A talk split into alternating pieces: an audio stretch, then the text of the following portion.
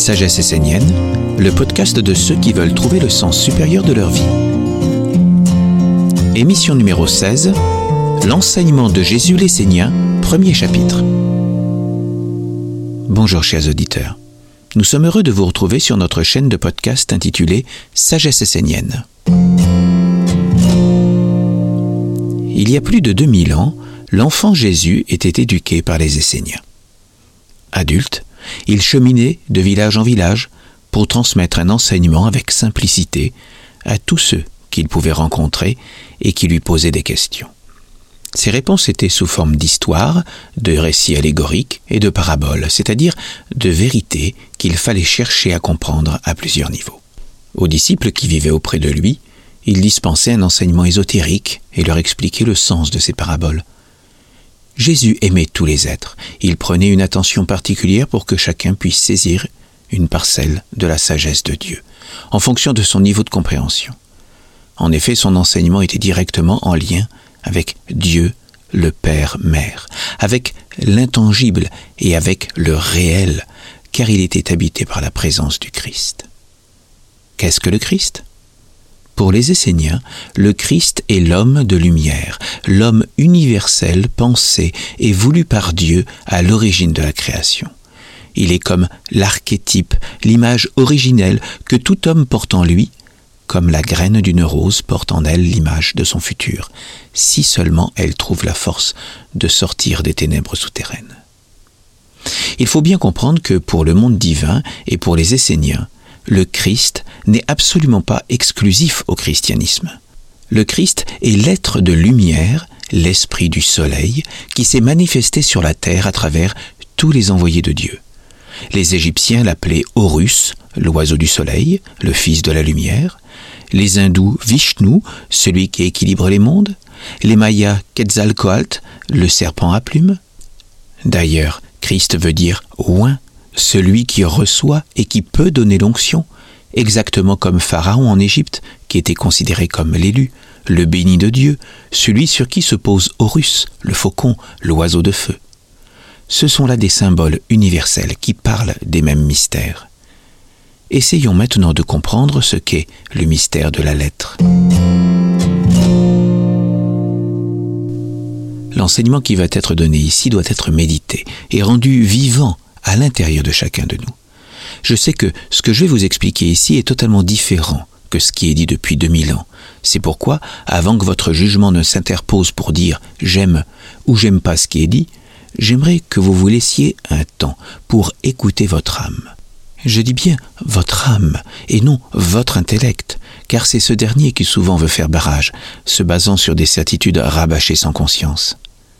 L'enseignement de Jésus ne doit pas être figé et sclérosé par nos pensées, comme il l'a été dans le passé par des religieux qui ont établi des dogmes, une interprétation enfermant le Verbe dans une seule vision. Ce serait le tuer. Comme il est dit dans la deuxième lettre aux Corinthiens, la lettre tue, l'esprit vivifie. Découvrons ensemble une première parabole. Avant d'aller prier ton Père, va te réconcilier avec ton frère. Le cinquième psaume de Matthieu, versets 23-24, nous dit Quand donc tu présentes ton offrande à l'autel, si là tu te souviens que ton frère a quelque chose contre toi, laisse là ton offrande devant l'autel et va d'abord te réconcilier avec ton frère, puis reviens et alors présente ton offrande. Cette parabole signifie tu ne peux aller vers Dieu le Père dans l'invisible qu'en passant par Dieu la Mère dans le visible. La place de l'homme dans la création est unique. Il est à l'interface entre le visible et l'invisible, entre les minéraux, végétaux, animaux d'un côté, et les anges, archanges, Dieu de l'autre.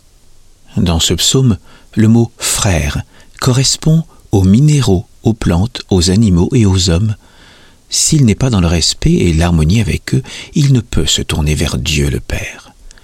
Lorsque l'homme est réconcilié, c'est-à-dire respectueux avec ses frères qui sont en lien avec la mère dans le visible, alors il peut se tourner vers le Père invisible et faire l'offrande pour gravir les marches de l'initiation qui mène à lui. Découvrons maintenant la signification de la parole on ne met pas du vin nouveau dans des outres anciennes. Le neuvième psaume de Matthieu, versets 16 et 17 nous dit Personne ne rajoute une pièce de drap non foulée à un vieux vêtement, car le morceau rapporté tire sur le vêtement et la déchirure s'aggrave. On ne met pas non plus du vin nouveau dans des outres vieilles, autrement les outres éclatent, le vin se répand et les outres sont perdues. Mais on met du vin nouveau dans des outres neuves, et l'un et l'autre se conservent. Cette parabole nous parle ici du mystère de la préparation de l'homme sur le chemin de l'initiation vers Dieu. Le vin nouveau symbolise le nouvel esprit, l'enseignement nouveau qui vient de Dieu et qui vient bousculer les certitudes. L'outre, c'est la personnalité de l'homme, le moi personnel, qui risque de se briser s'il n'est pas préparé et désillusionné pour être capable de recevoir l'enseignement de Dieu. Ceci explique pourquoi les humains ne parviennent pas à s'entendre sur la vérité. Chacun veut défendre son point de vue, avoir raison, mais en réalité, les hommes n'ont pas parcouru le même chemin, ils n'ont pas atteint le même degré de développement intérieur et par conséquent ne peuvent pas s'entendre s'ils ne font pas un effort de compréhension les uns envers les autres.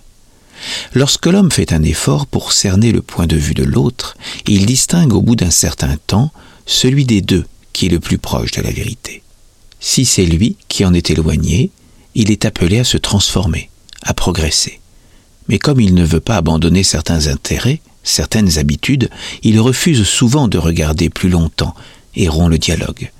Ce peut être aussi parce qu'il sent qu'il n'est pas encore prêt à recevoir ce vin nouveau qui risque de briser son outre.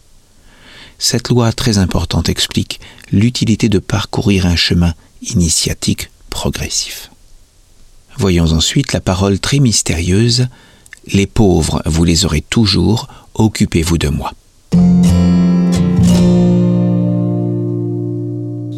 Le douzième psaume de Jean, versets 1 à 8, nous dit Six jours avant la Pâque, Jésus vint à Béthanie, où était Lazare, que Jésus avait ressuscité d'entre les morts. On lui fit là un repas. Marthe servait. Lazare était l'un des convives. Alors Marie, prenant une livre d'un parfum de nard pur de grand prix, oignit les pieds de Jésus et les essuya avec ses cheveux, et la maison s'emplit de la senteur du parfum. Mais Judas Iscariote, l'un des disciples, celui qui allait le livrer, dit Pourquoi ce parfum n'a-t-il pas été vendu trois cents deniers qu'on aurait donné à des pauvres? Mais il dit cela non par souci des pauvres, mais parce qu'il était voleur et que tenant la bourse, il dérobait ce qu'on y mettait. Jésus dit alors Laisse-la, c'est pour le jour de ma sépulture qu'elle devait garder ce parfum. Les pauvres, en effet, vous les aurez toujours avec vous, mais moi, vous ne m'aurez pas toujours.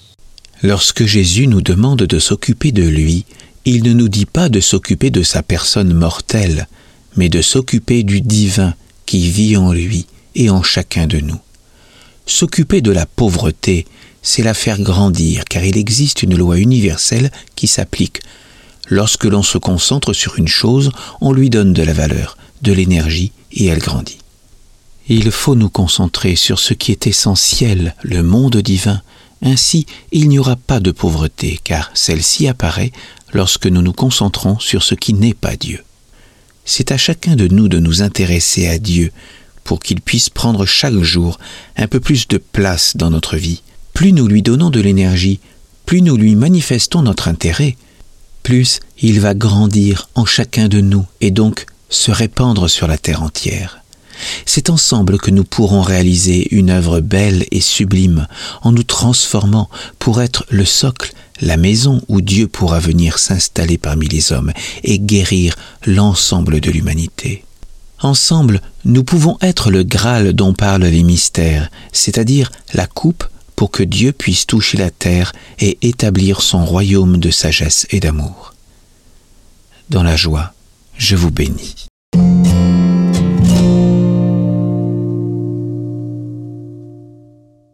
Pour en savoir plus sur l'enseignement de Jésus, vous pouvez vous procurer le livre ou le PDF Les grandes clés de Jésus. Voilà ce que nous pouvons lire au dos de l'ouvrage. Les paroles de Jésus sont une lumière qui éclaire l'existence de la vie sur la terre. Elles conduisent à la sagesse, à la divinité.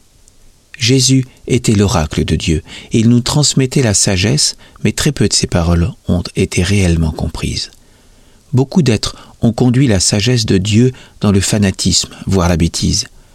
Aujourd'hui, avec la vision des maîtres, nous comprenons mieux le sens des enseignements du Maître Jésus, et cela devient une vraie lumière dans notre vie du XXIe siècle. Olivier Manitara, théologien et amoureux des textes sacrés de l'humanité, nous apporte sa lumière sur les paroles de Jésus, nous démontrant que les paroles aux questions essentielles que nous nous posons tous y étaient depuis toujours cachées. Ce livre est disponible sur le site boutique-essénienne.org. Si vous voulez en savoir plus sur les Esséniens, vous pouvez aller sur le site essénien au pluriel.org. Voilà, ce podcast est terminé. Parlez-en autour de vous, partagez-le et n'hésitez pas à me faire vos remarques sur ma boîte mail sagesse.essénienne.gmail.com. Je me ferai un plaisir de vous y répondre.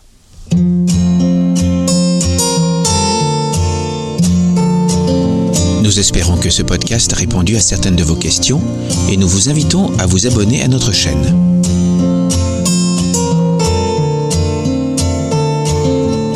Pour en savoir plus sur les Esséniens, vous pouvez aller sur le site essénien au pluriel.org ou église-essénienne-chrétienne-de-france.fr ou église-essénienne-chrétienne-nouvelle-aquitaine.fr.